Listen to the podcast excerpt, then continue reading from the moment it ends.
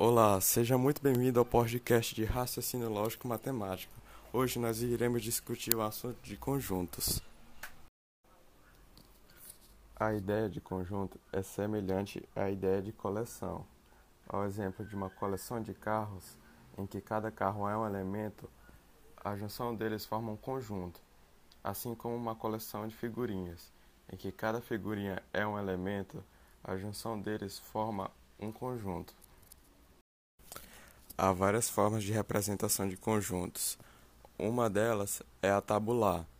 Ela consiste em nome do conjunto em letra maiúscula e os elementos do conjunto dentro de chaves separados por vírgula. Por exemplo, o conjunto A abre chaves. Primeiro elemento A, vírgula. Segundo elemento E, vírgula. Terceiro elemento I, vírgula. Quarto elemento O, vírgula. Quinto elemento U fecha chaves. O conjunto B abre chaves. Primeiro elemento 1, segundo elemento 2, terceiro elemento 3, quarto elemento 4. Fecha chaves. O diagrama de Venn é outro tipo de representação de conjunto. Nele, os elementos de um conjunto são representados por pontos interiores a uma região plana, limitada por uma linha fechada simples. Outra forma de representação de conjunto é a de propriedade. Quando acontece de elementos de um conjunto A ter uma propriedade P em comum. Dessa forma, vai ser feita a leitura. A é o conjunto formado por todos os elementos X, tal que X tem a propriedade P. Exemplo de representação através de uma propriedade.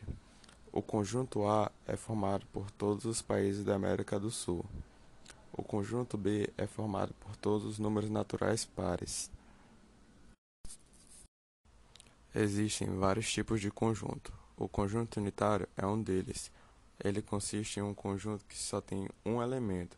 Por exemplo, o conjunto C tem como seu único elemento o número 5. O conjunto vazio é o conjunto que não possui nenhum tipo de elemento. A sua representação é feita por uma bola cortada ao meio ou chaves sem nenhum elemento dentro. Conjunto finito é aquele que conseguimos chegar ao fim da sua contagem de elementos. Por exemplo, o conjunto B, cujos elementos são 1, 2, 3 e 4. Conjunto infinito é aquele conjunto que, se contarmos, nunca chegaremos ao fim seus, da contagem de seus elementos. Por exemplo, o conjunto N, em que é seus elementos são 0, 1, 2, 3, 4 reticências. Os conjuntos iguais são quando tem um ou mais. Conjuntos iguais é quando se tem dois ou mais conjuntos com os mesmos elementos. Por exemplo, o conjunto A, que tem os elementos 1, 2, 3 e 4, é igual ao conjunto B, que também tem um elemento 1, 2, 3 e 4. Não importa a sua ordem. E quando se tem dois conjuntos iguais, se diz que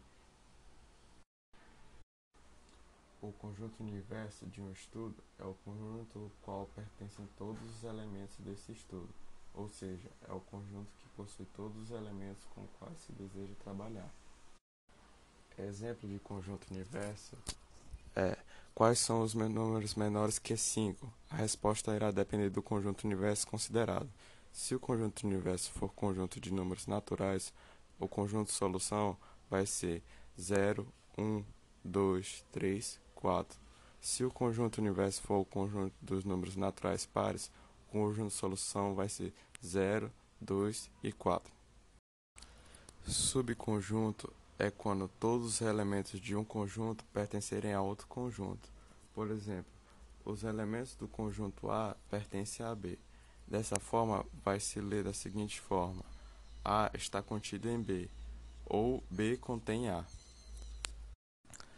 Outro exemplo de subconjunto é o conjunto B é, representa todos os brasileiros e o conjunto A e C representa os homens brasileiros e as mulheres brasileiras, respectivamente. Então, pode-se dizer que o conjunto A e C são subconjuntos do conjunto B. Outro exemplo de subconjunto é o Maranhão, é o conjunto A, e São Luís é o conjunto B. Logo, o conjunto B ele está contido no conjunto A. Em relação à pertinência, é, é usada exclusivamente para relacionar um elemento ao conjunto. Por exemplo, o conjunto A tem como elemento 1, 2 e 3. Logo, os elementos 1, 2 e 3 pertencem ao conjunto A. Já a inclusão ela é utilizada exclusivamente para relacionar um subconjunto com o outro. Con conjunto das partes são representações através de subconjuntos de um conjunto principal.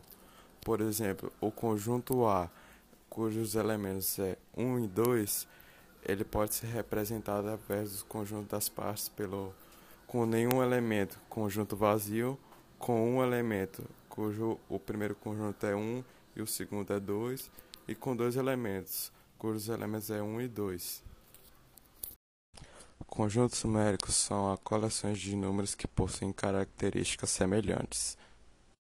Um desses conjuntos é o dos números naturais, que somente números inteiros e não negativos participam. Ele é representado pela letra N. E um exemplo de conjunto natural é 0, 1, 2, 3, 4, 5, 6, reticência. O conjunto dos números inteiros é os números naturais mais os números negativos. Ele é representado pela letra Z. Exemplo de números inteiros: menos 4, menos 3, menos 2, menos 1, 0, 1, 2, 3. O conjunto dos números racionais ele surgiu da necessidade de dividir quantidades, ou seja, nele contém formas de fração. Ele é representado pela letra Q. O conjunto dos números irracionais é aquele que contém todos os números que não pertencem ao conjunto dos racionais. São eles dízimas, infinitas e raízes não exatas. Já o conjunto dos números reais é o conjunto que abrange todos os outros conjuntos. Ele é representado pela letra R. Esse foi o nosso podcast de raciocínio lógico matemático com o tema de conjuntos. Espero que você tenha gostado e, sobretudo, entendido o assunto trabalhado.